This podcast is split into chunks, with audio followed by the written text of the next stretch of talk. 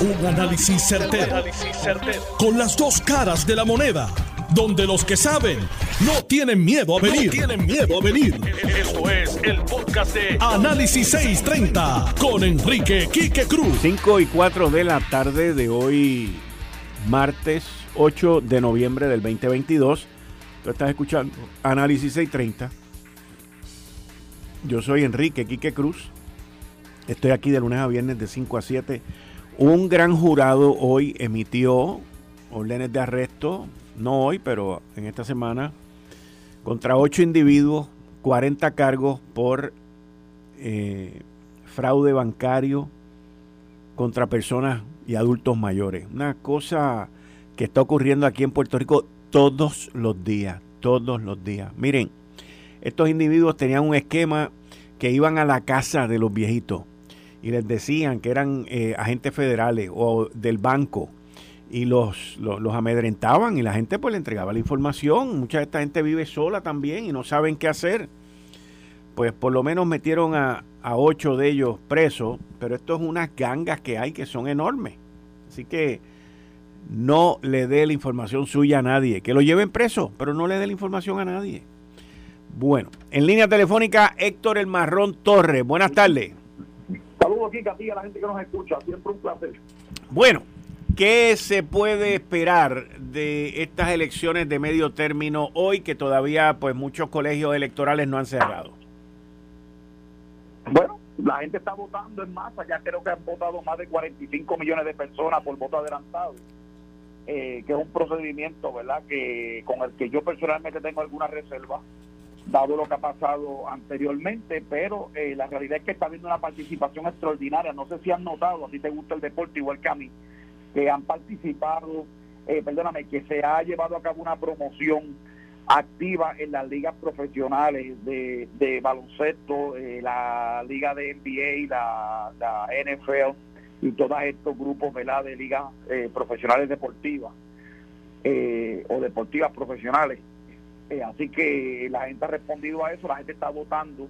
Los exit polls, eh, lo que estoy viendo es que hay una motivación, eh, como habíamos adelantado en este tu programa, de ¿verdad? la motivación más grande, ¿verdad? Lo que tiene lo que pesa más en el ánimo del elector en este momento es la economía, el costo de vida, la inflación, lo que tiende a llevar a pensar que va a haber un cambio en el control del Congreso, va a, va a cambiar a ser republicano pero habrá que ver, ¿verdad?, cómo finiquita este asunto. Hay contiendas bien cerradas en el Senado. Yo a mí me parece que ya la Cámara, en la misma Casa Blanca, más temprano en esta, esta mañana hicieron unas declaraciones como dejando ver que es causa perdida.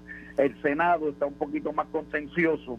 Hay unas carreras ahí donde eh, eh, aparecen bigote a bigote los candidatos en Nevada, un estado que típicamente ha votado por el Partido Demócrata que es una eh, competencia interesante que habrá que ver cómo, cómo termina esa elección allí. Igualmente en la Florida, que el Partido Demócrata ha apostado unos recursos extraordinarios con la candidata que aspira a destronar a, Marco Rubio, pero eh, ¿verdad? también ha habido una gran participación, me consta personalmente con mucha gente que con la que he podido hablar en el día de hoy, que la gente ha salido a votar mucho elector republicano. Eh, así que la gente está votando, ya veremos lo que el pueblo americano decide eh, eh, o ha decidido ya en muchos casos y lo que falta por decidir en la, en la parte eh, oeste de la nación, que por la diferencia de horario todavía tienen los colegios abiertos para que la gente pueda votar. Hay estado, el mismo estado del presidente de Pensilvania, una carrera ahí bien fuerte entre el, el vicegobernador Frederman y el doctor Oz.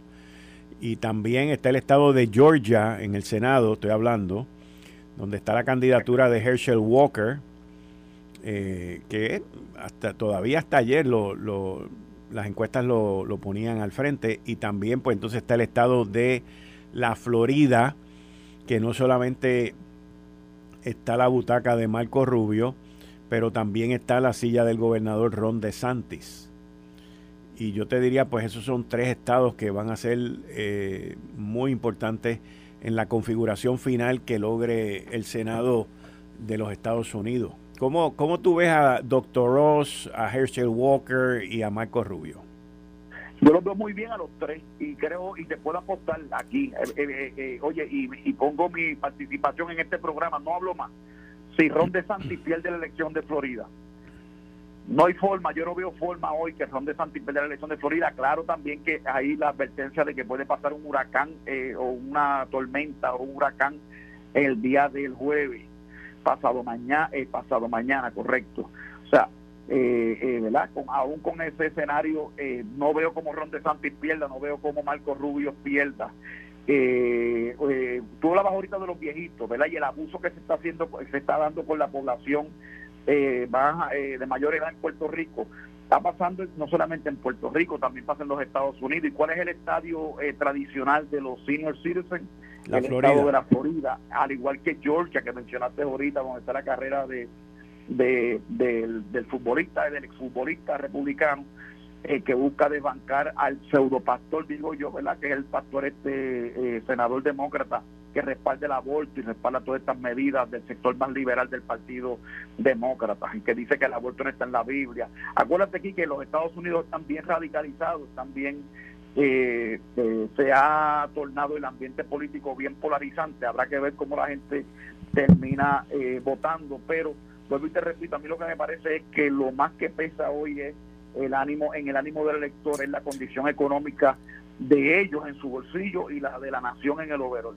Eh, sobre Doctor Oz, me parece que ha hecho una campaña muy buena en un estado, ¿verdad?, donde sus principales ciudades son bastiones identificados con el Partido Demócrata, como lo son Filadelfia y Pittsburgh, eh, ¿verdad?, que son los, los- los- ¿verdad? las áreas metropolitanas grandes ahí en ese estado, una al extremo este y el otro al extremo oeste. Eh, pero me parece que ha hecho una labor muy buena. El resultado eh, de- de la elección presidencial fue bien cerrado, fue uno de los estados donde, donde se alega que hubieron grandes irregularidades. También es un estado que ciertamente, como bien dices, habrá que vigilar lo que esté pasando allí y me parece que con Florida y Georgia van a ser los primeros en informar. Los de Nevada, Arizona, eh, son más lejanos. Me parece que ya Guam declaró el triunfo por primera vez Sí, republicano. Sí, ya lo declararon. Ya lo declararon. Eh, tú sabes que ellos están corriendo casi un día antes que, que nosotros acá. Eh, así que me parece que ya eh, por primera vez en más de eh, 50 años se da ese resultado. Así que me parece que ya es una tendencia eh, de lo que está ocurriendo o de lo que va de lo que podría ocurrir eh, más tarde esta noche. O sea, estamos hablando de que habían dos mensajes. Los demócratas basaron su campaña en que este podría ser el fin de la democracia en los Estados Unidos, de que en adición a eso los derechos de la mujer y, y todo ese espectro de, de los puntos que son unita- únicamente de ellos y los republicanos estaban en la inflación, en el costo de vida, en la economía y en la inhabilidad del presidente de, de llevar a cabo una agenda económica eh, para la nación. Y todo parece indicar, como también como tú has mencionado, de que a la gente le duele más el bolsillo que lo demás. Lo que sí, eh, que es una de las cosas que yo mencioné aquí, creo que fue ayer o el viernes pasado, que yo todavía pensaba, y tú me puedes corregir en cuanto a esto, de que se van a romper los récords de participación electoral en esta, en esta, en esta elección de medio término. Definitivamente, definitivamente, como te adelanté, votaron 45 millones de manera adelantada. Se hizo un esfuerzo extraordinario por, por, por incentivar la votación de ese electorado más joven que no participa en estos procesos máximos en las elecciones de medio término. Eh, eh, y la gente ha salido a votar, ciertamente han salido a votar. eh, eh, como te decía al principio del programa, las ligas profesionales incentivando el voto. No sé si viste eh, ayer los mismos en los juegos de baloncesto. Sí, la- lo vi, lo vi, lo vi. Los jugadores con vote, Sí. eh, vote, vote, eh, incentivando a que ese voto se diera. Eso no se da en el vacío, ¿verdad? Hay una campaña, eh, eh, ¿verdad?, eh, de las ligas profesionales que no son necesariamente a favor, paradójicamente, del Partido Republicano, ¿no? Desde el caso del asesinato, ¿verdad?, del policía que se dio en, en- no recuerdo el nombre, eh, ¿cómo que se llamaba el, el, el- señor que fue que fue que lo oficiaron, la, la asfixiaron? Patterson, Patterson es Peterson, algo de Patterson. Ajá, ajá, correcto. Allá en Milwaukee me parece que fue. Ajá. Eh, Black Lives Matter, todo este movimiento, que es un movimiento fundamentalmente antirrepublicano, anticonservador, pues ellos están masivamente llevando a la votación las estúpidas declaraciones de Donald Sterling, el que era apoderado del equipo de los Clippers de Los Ángeles, que terminaron eh, prácticamente la liga residenciando a, este señor eh, por las expresiones racistas que hizo, incluyendo eh, contra figuras del deporte, incluyendo Magic Johnson. No, así que me parece que aún así, con toda esa efervescencia, tratando de salvar cara al Partido Demócrata, me parece que la tendencia, ¿verdad? Y esto lo digo yo aparte de yo ser de, de, la derecha, ¿no? Del conservadurismo republicano, en términos de tratar de siendo, como siempre hago, lo más objetivo posible, me parece que la única esperanza que ellos tendrían es ganar, eh, poder prevalecer en el Senado y mantenerlo empate. Ese sería el mejor escenario de lo que ellos podrían lograr eh, si la cosa madura como pinta. Eh, si, si los demócratas pierden Cámara y Senado, podríamos decir que la carrera política de Joe Biden está ya terminada, o sea, ya se cierra ese capítulo. Yo creo que eh, esa pregunta aquí, que yo creo que hay que preguntársela más al médico de la Casa Blanca que a mí, eh, porque yo creo que la vida de Joe Biden eh, a veces es lamentable, y no te lo digo y no me alegro, créeme que lo que te voy a decir ahora no me alegro, pero a mí me parece que no está en la plenitud de las formas que debe tener una persona que ejerce ¿verdad? y que desempeña un trabajo con tanta responsabilidad como ser presidente de los Estados Unidos. Esto te lo digo con tristeza, no con alegría, indistintamente de que uno comulgo o no con él. Eh, yo creo que Joe Biden, por la edad que tiene ya, eh, eh, ciertamente es bien difícil que aún ganando los demócratas Cámara y Senado, vuelva a ser candidato a la reelección. Si lo fuera, esto conllevaría un reto enorme para el Partido Demócrata. Yo sé de líderes del Partido Demócrata, inclusive candidatos al Congreso, que están pidiendo una renovación de liderato en el Partido Demócrata, un liderato más contemporáneo que el que ofrece Joe Biden ahora mismo ¿verdad? Que es una persona que lleva en la política activa desde principios de la década de los 70. Eh, fue senador por casi 30 años o 30 años completo de Delaware. Eh, y luego vicepresidente de Obama, llevó cuatro, los cuatro años de Trump eh, preparándose para correr, después que Hillary Clinton perdió, y ahora es presidente. O sea, estamos hablando de una persona que ha dedicado su vida completa a la política electiva y es lo, el típico político profesional, tipo Charles Schumer, tipo otros eh, políticos, particularmente en el Partido Demócrata, en el Partido Republicano los han habido también, pero que hacen de la política un estilo de vida, ¿no? Y, se apoderan de esos puestos y esos escaños eh, y llevan y viven 30, 40, 50 años ocupando las posiciones electivas. A lo que voy, yo entiendo que se le va a hacer bien difícil, ¿verdad? Con el Partido Republicano fiscalizando, se le van a quitar las inmunidades y la licencia poética con la que ha operado el Partido Demócrata estos primeros dos años. Su hijito, que no es ningún ángel de la caridad, va a tener que entonces recibir presión eh, ¿verdad? Eh, eh, de parte del Congreso para que se aclaren un montón de pormenores que han habido con este señor y alegadamente alegaciones que inclusive puede ¿verdad? llevarla hasta casos de explotación sexual eh, el lío de la compañía Burisma y la cuestión de Ucrania, país que, paradójicamente hoy estamos en una guerra allí y, Estados Unidos ha invertido más de 50 o 60 billones de dólares allí, eh, mientras él fue eh, favorecido con unos contratos para participar en junta de directores de compañías en Ucrania en el gobierno de Barack Obama por intervención directa alegadamente de su papá. Hay muchas cosas que hay que, que analizar, que hay que ver como eh, eh, eh, y otros pormenores sí que otros pormenores la cuestión esta del senado. Obviamente no va a poder nominar un, un candidato liberal como la juez que nominó ahora verdad que fue confirmada por su senado demócrata. Eso no va a volver a pasar. El senado y traigo esta notita verdad de alcalde. Cuando Barack Obama nominó a Garland, el hoy secretario de Justicia, tú sabes que el Senado se trancó con bajo liderato de Mitch McConnell que también va a las elecciones hoy, eh, eh, y no pasaron el nombramiento, no vieron siquiera el nombramiento, y eso le dio la oportunidad a Trump a nombrar tres jueces conservadores, y tú has visto el resultado de eso, la derogación del caso de Roe versus Wade.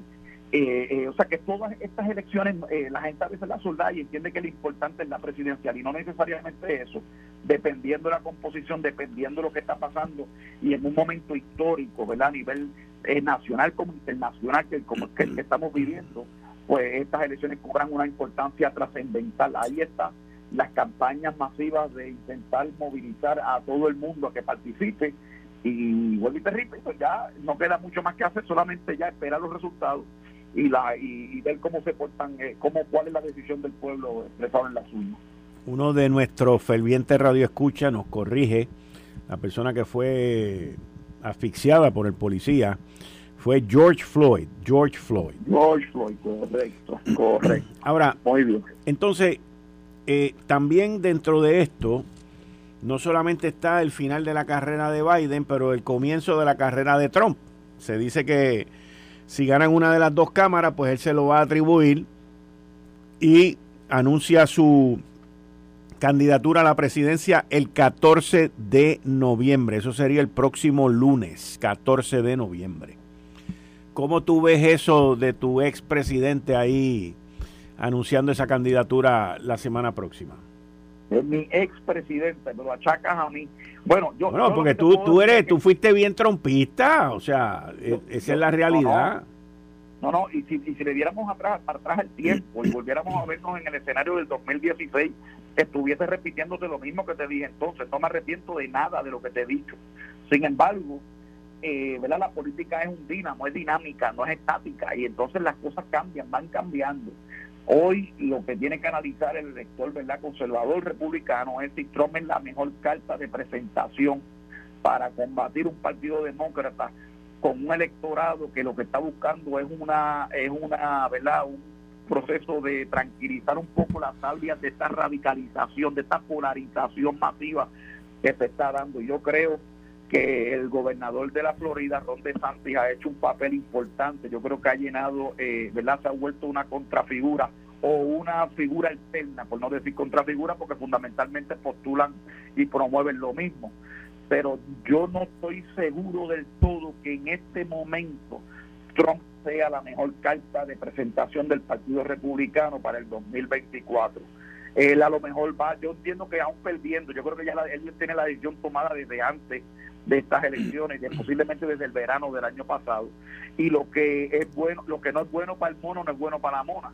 Y yo lo que no entiendo es si, si te estoy diciendo y cuestiono la edad de Biden para poder desempeñar bien y fielmente los deberes del cargo que está eh, que aspira a ocupar pues también debo plantear lo mismo con Trump, porque Trump es un poco más joven que Biden. Biden podrá ser un poco mayor que él de por, por dos o tres años, no mucho más que eso.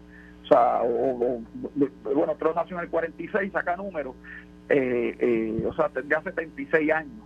Y, y estaríamos hablando más o menos de lo mismo, ¿no? Que Trump terminaría la, la, la una, una futura presidencia de Trump, Trump dejaría de ser presidente a los ochenta y tantos años, 81, 82 años. Así que me parece que el Partido Republicano puede presentar otra oferta electoral, está también la gobernadora de South Dakota, está la aspirante a candidata presidencial de Arizona, que son gente que dibujan bien, que quieren el mismo mensaje, son caras frescas y permitirían también eh, que personas que se han eh, apagado o enfriado dentro del conservadurismo, ¿verdad? en el Partido Republicano, volver por, pues, por resistencia a Trump a la manera y a los estilos de él, de ser un poquito, ¿verdad?, eh, eh, ligero de lengua, pues me parece que entonces eh, el Partido Republicano tiene una, otra, otras alternativas, aparte de él, que lo haría, viabilizaría en un triunfo más fácil, porque Trump así como polariza y, y llama a una gente a votar y son fanáticos de él, también llama a una gente que lo detesta a participar en contra de él, que no sería el mismo fenómeno que pasaría si fuera otro candidato. Hay que ver, este, ahí hubo una situación que ocurrió, por lo menos leí en la prensa, de que Trump se había mofado de Ron DeSantis en, cuando mencionó su apellido, cuando pronunció su apellido, y luego y luego fue a, un rally que DeSantis no fue, pero sin embargo este Trump lo endosó para que saliera gobernador y todo ese tipo de cosas. Ellos no, cierto, porque Trump, Trump estaba en Miami con Marco Rubio donde Sandy estaba en Fort Myers, al otro lado, ¿verdad? En la costa del Golfo, haciendo campaña, y eso es perfectamente entendible, ¿verdad? Para tratar de, de, de, ocupar el espacio y, estar, y ocupar más, más terreno. Pues obviamente unos cubren unas áreas y otros otras. Pero lo del chiste ese de Ron de Santimonius no es otro comentario de esos que hace que no le caen bien a todo el mundo. Y son las cosas que pues que te planteo ahorita que no son las más que son las que han llevado a algunas personas importantes del Partido Republicano a no estar activamente respaldando al, eh, o que no estarían respaldando nuevamente el, candidato republicano Trump, entre ellos Johnny Méndez, que creo que dijo que no quiere que Trump sea candidato eh, en las elecciones que vienen. Pero, o sea, e, ese mismo comentario, pero se parece que se dio cuenta porque la gente reacciona rápido y hoy se mide en la gente inmediatamente y se dio cuenta y lo arregló rápido cuando estuvo allá en Miami, que dijo que va a ser el próximo, va a seguir siendo gobernador de Florida y todo eso. O sea, las cosas, las cosas no caen bien y, e, ese tipo de, de conducta que llevó a Trump hasta cierto punto a la presidencia, de burlarse, de ponerle sobrenombre y de hacer todas estas cosas que lo hizo en la campaña del 2000, del 2016 eh, fueron las que lo impulsaron, pero yo creo como que eso hoy en día como que no cae bien. O sea, eso, si él vuelve con esa misma medicina, no creo que va a poder ser tan beneficiosa para él. No yo creo lo mismo, concurro, concurro contigo. O sea, la, la, gente está buscando un poco de civilidad, un poco de, ¿verdad? de más de sosiego y ir más a los asuntos fundamentales, ¿verdad? a ir a la sustancia a la, a la, cuestión sustantiva y, a la, y no a la cuestión folclórica de los comentarios que se puedan hacer. Aquí déjame decirte algo, aquí, y posiblemente tú has entrevistado gente que ahora se hacen los más eruditos y los más, y los más, eh, ¿verdad? Los más diplomáticos, y en Puerto Rico se han hecho acusaciones viciosas.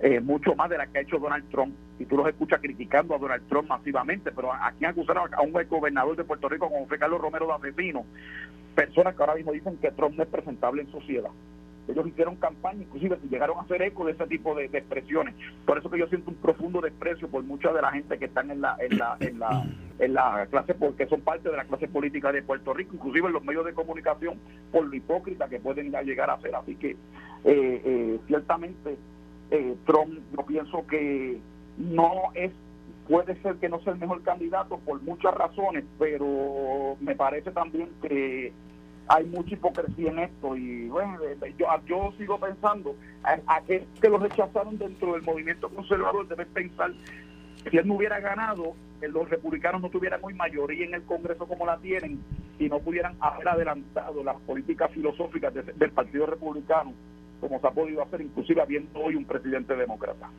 Héctor El Marrón Torres, muchas gracias. apúntame ahí para que me llames mañana para ver cómo termina el panorama.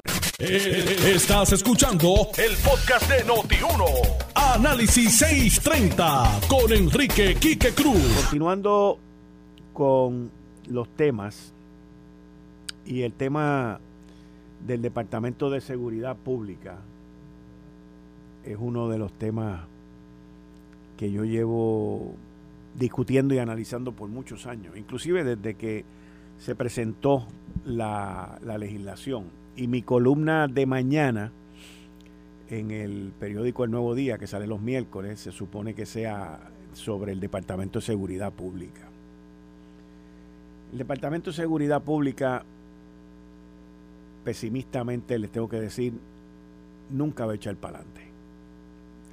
Muy raro que yo diga nunca, pero la, la mentalidad la idiosincrasia y la falla mental, porque es una falla mental, que tienen muchos puertorriqueños, nunca va a permitir que el Departamento de Seguridad progrese y eche para adelante. ¿Por qué? Porque prácticamente todos, quizás el único que no lo hizo, pero prácticamente fue Pesquera, pero prácticamente todos los secretarios que han estado ahí bajo el DSP, lo que quieren es controlar el presupuesto, controlar los gastos, controlar la parte económica, porque la parte económica es lo que le da poder a una persona, no es más nada. Usted puede tener un presidente de una compañía, pero si el CFO, el Chief Financial Officer, el jefe financiero es el que controla el billete, ese es el tipo del poder, aunque el otro sea el presidente. Y eso es lo que se ha venido llevando a cabo en el Departamento de Seguridad Pública por muchos años. Ahora, hoy sale en la primera plana del periódico El Nuevo Día lo que está ocurriendo. Y básicamente lo que está ocurriendo es que están desmantelando la policía. Existe esta creencia de gente que no sabe de que yo controlo la parte administrativa, yo siendo el Departamento de Seguridad Pública, yo controlo la parte administrativa y tú allá abajo, indio taíno, encárgate del rescate, encárgate de la policía, encárgate de emergencias médicas, encárgate de todo lo demás, para que tú te dediques a lo tuyo, pero yo te controlo el dinero. Eso solamente lo dice y lo hace y lo implementa alguien que no sabe y que tiene sed de poder.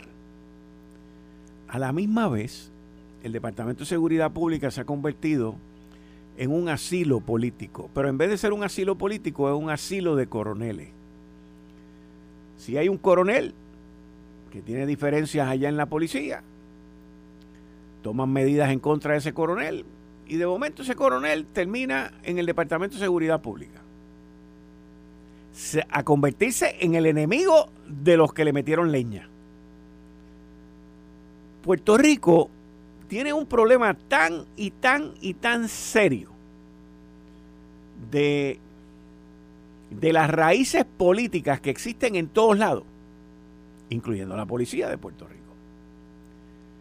Que ese, esa, esa misma política, ese mismo arraigo político de, de raíz, no le permite reclutar la gente, no le permite hacer las cosas como las debe hacer. Ahora mismo, ahora mismo, en la Policía de Puerto Rico y en el Departamento de Seguridad Pública, hay un lío montado por una supuesta acusación en contra de un teniente coronel de una supuesta violencia doméstica que quien puso la querella la puso por un cuento que le dijeron. Y toda la información que salió fue completamente errónea, de gente que tienen agendas. Y esto es la continua desgracia de nuestro gobierno. Pero cuando entras en la Policía de Puerto Rico, que es el departamento que está a cargo de la seguridad hacia nosotros los mortales, los que no tenemos cuatro guaguas con 20 guardaespaldas que nos protejan, pues ahí vemos un problema serio por la falta de recursos. Pero la falta de recursos en la Policía de Puerto Rico y en otras dependencias del Departamento de Seguridad Pública no son culpa del secretario actual, ni del anterior, ni nada de esto. Mucha de la culpa la tiene la reforma de la policía.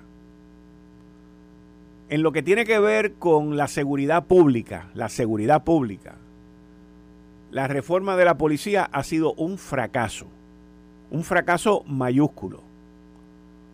Es uno de esos pocos incidentes o eventos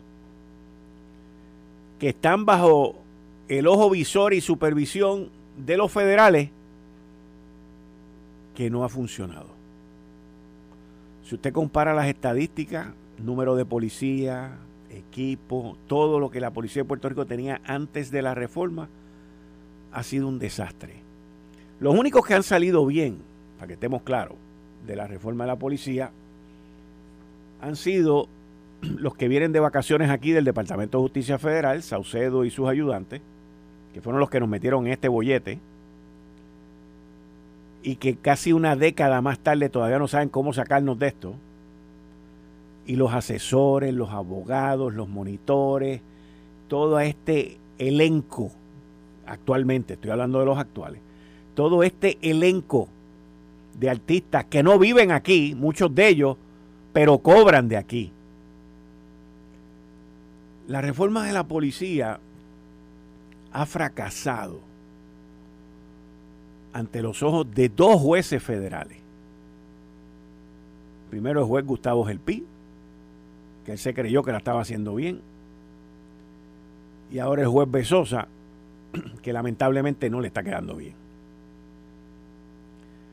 Y lo digo porque todo este reperpero que está ocurriendo en la policía no solamente está ocurriendo ante los ojos del juez Besosa del Departamento de Justicia Federal Y de los millones y millones de dólares que se gastan anualmente en abogados, asesores, monitores y todo este soplapote que hay ahí, pero también ante los ojos de varios gobernantes. Varios gobernantes.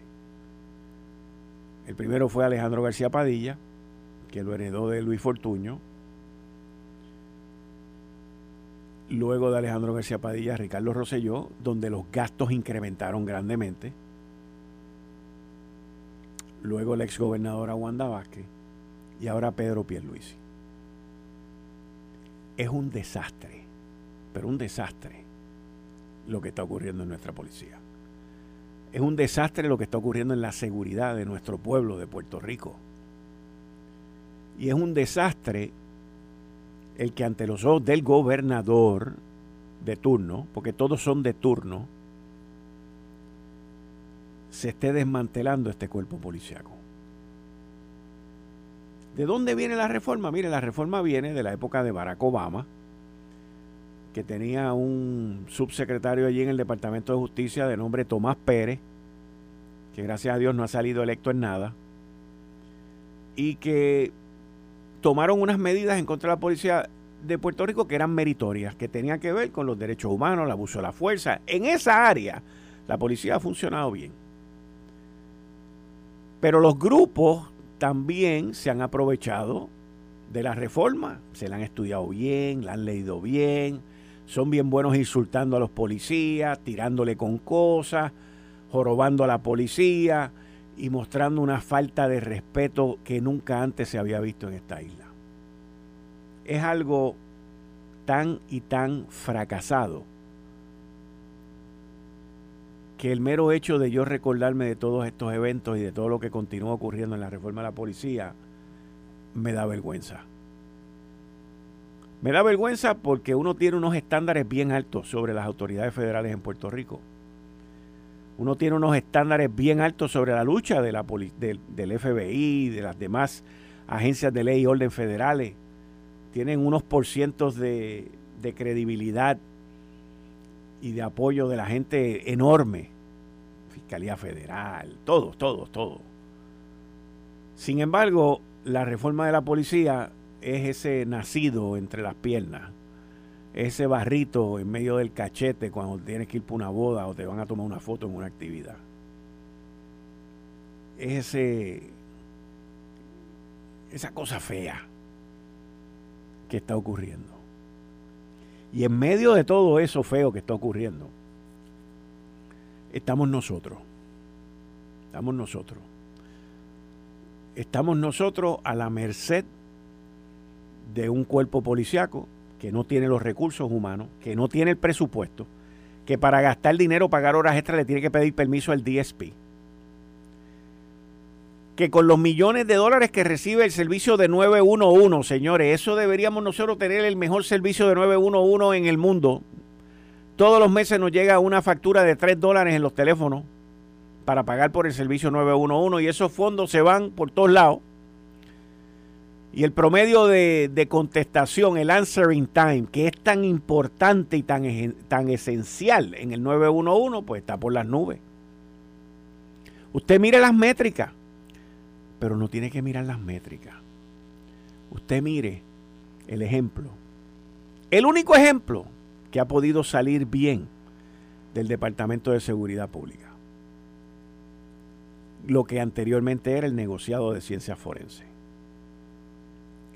cuando la doctora María Conte Miller regresa y se encuentra con el despelote que había ahí. Y si usted escucha, la doctora se pasaba antes pidiendo, necesito 3 millones, ahora para este presupuesto último necesito 3 millones, necesito esto, necesito aquello. En días recientes le dijo a los de las funerarias, mire, vengan a buscar la gente aquí, que tengo 44 ahí en las neveras y ustedes son de ustedes, no son míos. Pero esa señora, con su conocimiento y profesionalismo y dedicación, llegó un punto en el cuatrenio pasado que dijo, o me sacan del DSP o me voy. Y sacaron el negociado de ciencias forenses y se quedó. Y hoy miren el negociado de ciencia forense, cómo está bajo ella, fuera del Departamento de Seguridad Pública. Mírenlo cómo está. Corriendo, mire, nítido. Mire los demás, las demás dependencias. Lo que tiene que hacer es evaluarla. Evalúe cada una de las dependencias que están bajo el DSP. El 911, manejo de emergencias, el otro, el otro y el otro. Mírelo, mírelo. Los otros días, en un periódico digital, no recuerdo cuál fue, eh, tomaron unas declaraciones del secretario de turno, todos son de turno, Alexis Torres, y él dijo, pues los logros. Unos logros que no son logros. Que si el huracán, no sé qué, Fiona, logramos rescatar, no sé qué. Esa no es la labor del DSP. La labor del DSP no es tener tanto coronel allí. La labor del DSP no es tener tanto contratista allí. Esa no es la labor del DSP. La labor del DSP no es controlarle los presupuestos a los otros negociados. Esa no es la labor del DSP. La labor del DSP no es llevarse a, los a los que dan escolta y a todo ese tipo. Esa no es la labor del DSP. Por eso digo que no sirve, no funciona y es un fracaso también. Porque se ha atribuido una serie de responsabilidades que lo que hacen es centralizar una serie de funciones que los que de verdad se tienen que comer el hueso, salir a la calle a rescatar, a salvar vidas y a poner ley y orden, están fritos, fritos, fritos. Y aquí es donde viene el último desastre de la policía de Puerto Rico por el DSP se van a, se llevaron o se van a llevar no sé qué más van a hacer, pero a la, a la parte que tiene que ver con las querellas contra los policías y las acciones en contra de los policías. Ese es el último desastre. Porque eso, los que se lo han querido llevar para el DSP, en el pasado, cuando estaban en la policía de Puerto Rico, lo utilizaban para atropellar, lo utilizaban para abusar, lo utilizaban para coartar e imponer su poder. Y ahora pues lo van a hacer desde el DSP. Vuelvo y repito, todo esto bajo los ojos del gobernador Pedro Pierluisi, sus asesores y la gente que tienen guardaespaldas, escoltas, carros y todo ese tipo de cosas. Y nosotros, pues que nos resolvamos como podamos, en lo que esa gente se reparten allí un paquetón de millones de pesos, y cuando digo reparten es que están repartiendo contratos de asesoría. Aquí yo no estoy hablando de corrupción ni de gente robando ni nada de eso. Estoy hablando de lo que en inglés se llama mismanagement. Mal manejo de los recursos. Y cuando digo mal manejo no lo digo en un sentido ilegal. Lo digo en un sentido gerencial de ineptitud por falta de conocimiento gerencial y por falta de autoestima. Porque si tú tienes un problema con tu autoestima, tú buscas mejorar tu poder, tu autoestima a base del poder. Que es todo lo contrario, by the way. Esto es una cosa bien, bien rara y bien y bien opuesta a lo que estoy diciendo. El, el gobernador Pedro Pierluisi no es una persona que tiene ni la baja autoestima, no la tiene, ni tampoco tiene ansias de poder, al contrario, quizás hasta delega demasiado, eh, y es una persona muy ecuánime. Pero los que están alrededor, no todo, no todo, no todo, vamos, ahí saco fuera a la secretaria de Gobernación y a otras personas, no todo, pero otros tienen una sed de poder brutal brutal. Y ese es el problema que tiene el DSP. Ese es el problema que va a seguir teniendo el Departamento de Seguridad Pública hasta que algún día tengan alguien que no quiera tener el control, que no quiera gastar chavo ni dar contrato. Si usted cree que eso es posible, pues entonces algún día habrá alguna solución. Si usted cree que eso no es posible, como creo yo, seguiremos con la torpeza que nos tiene acostumbrados desde que eso se creó. Porque árbol que se siembra virado, crece virado. Y ese árbol del DSP, con la buena intención que lo legislaron, lo sembraron virado y está más virado que los arbolitos de... Esto fue el podcast de Notiuno. Análisis 630 con Enrique Quique Cruz. Dale play a tu podcast favorito a través de Apple Podcasts, Spotify, Google Podcasts, Stitcher y notiuno.com.